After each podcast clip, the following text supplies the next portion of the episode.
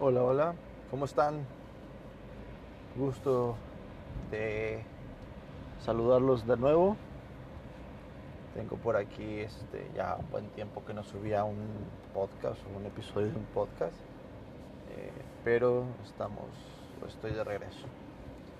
Va, eh, pues bueno, el día de hoy rápidamente les vengo a platicar un poco de política, como dándole seguimiento al último episodio o el último podcast que hice que fue política, que era más que nada antes de las elecciones.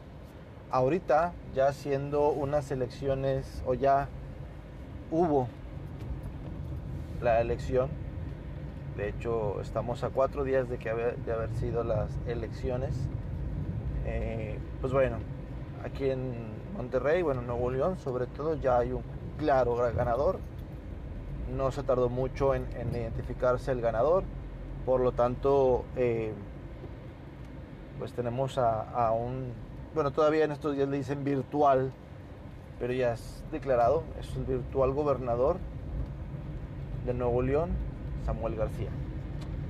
Y el virtual alcalde de nuestra capital, de Monterrey, pues es Colosio. No me acuerdo muy bien del nombre, pero es tal cual el hijo de uno de los políticos que fueron asesinados hace mucho tiempo, o hace algunos años, en México, que era Luis Donaldo, Colosio.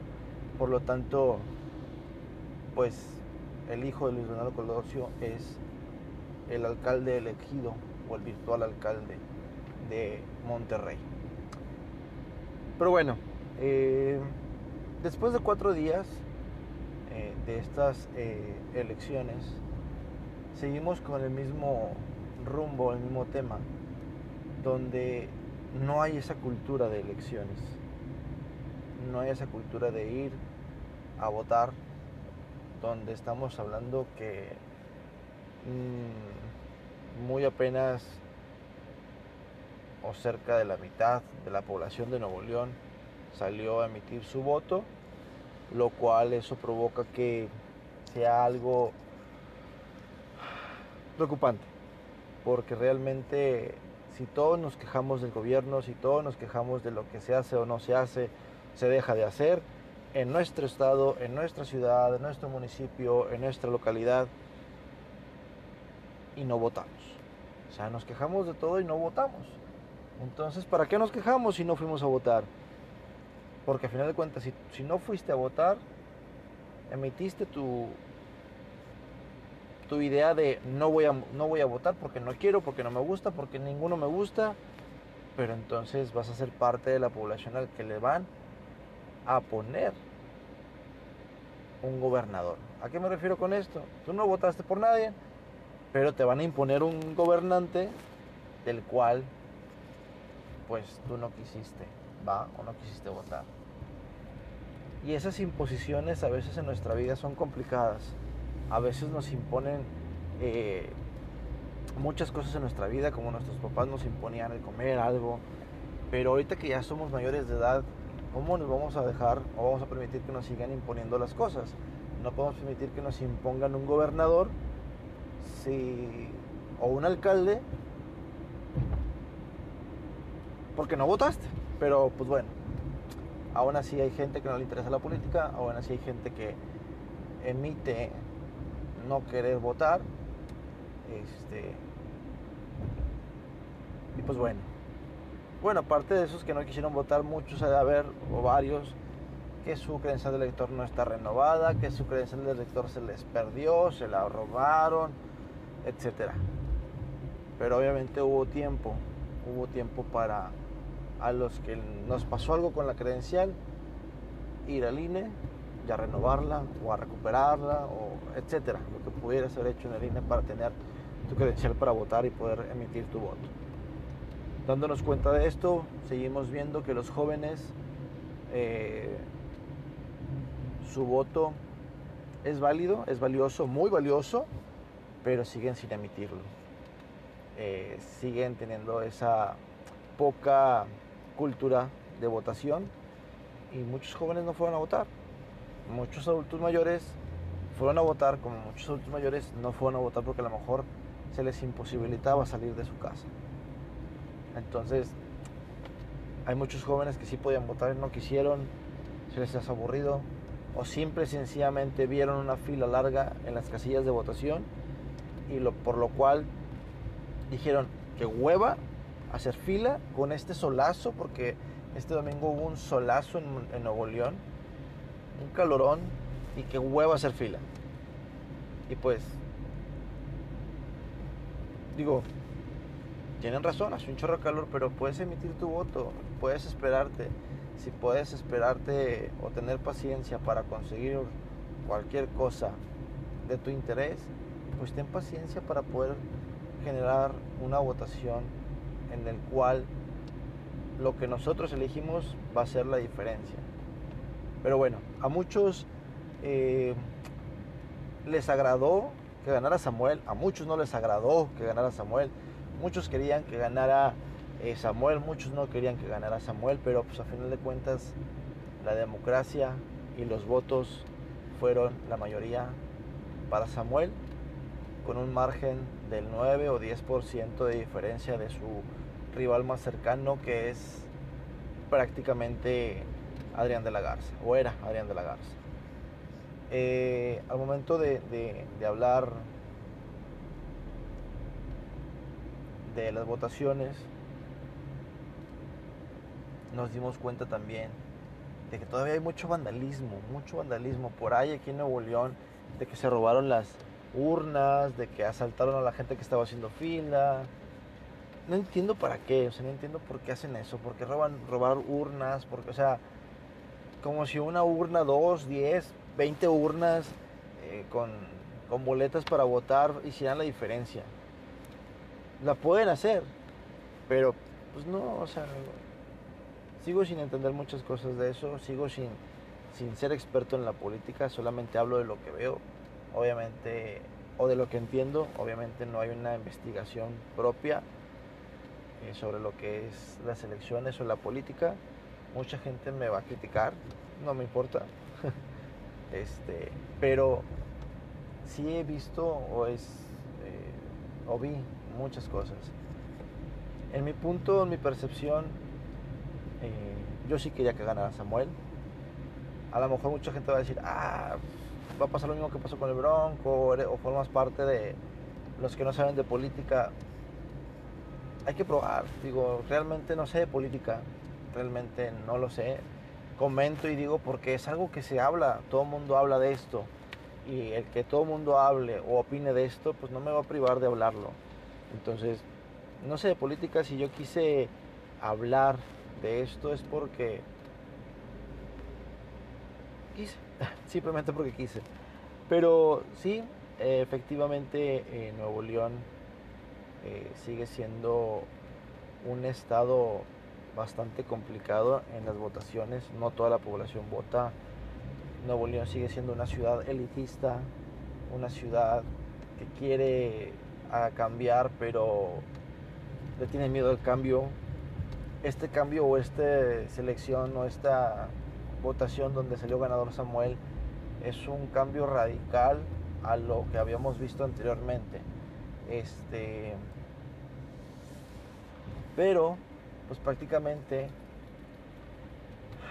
ya habíamos visto esto hace seis años con el Bronco, que era un independiente, y ahora con Samuel, que es un jovencito de 33 años.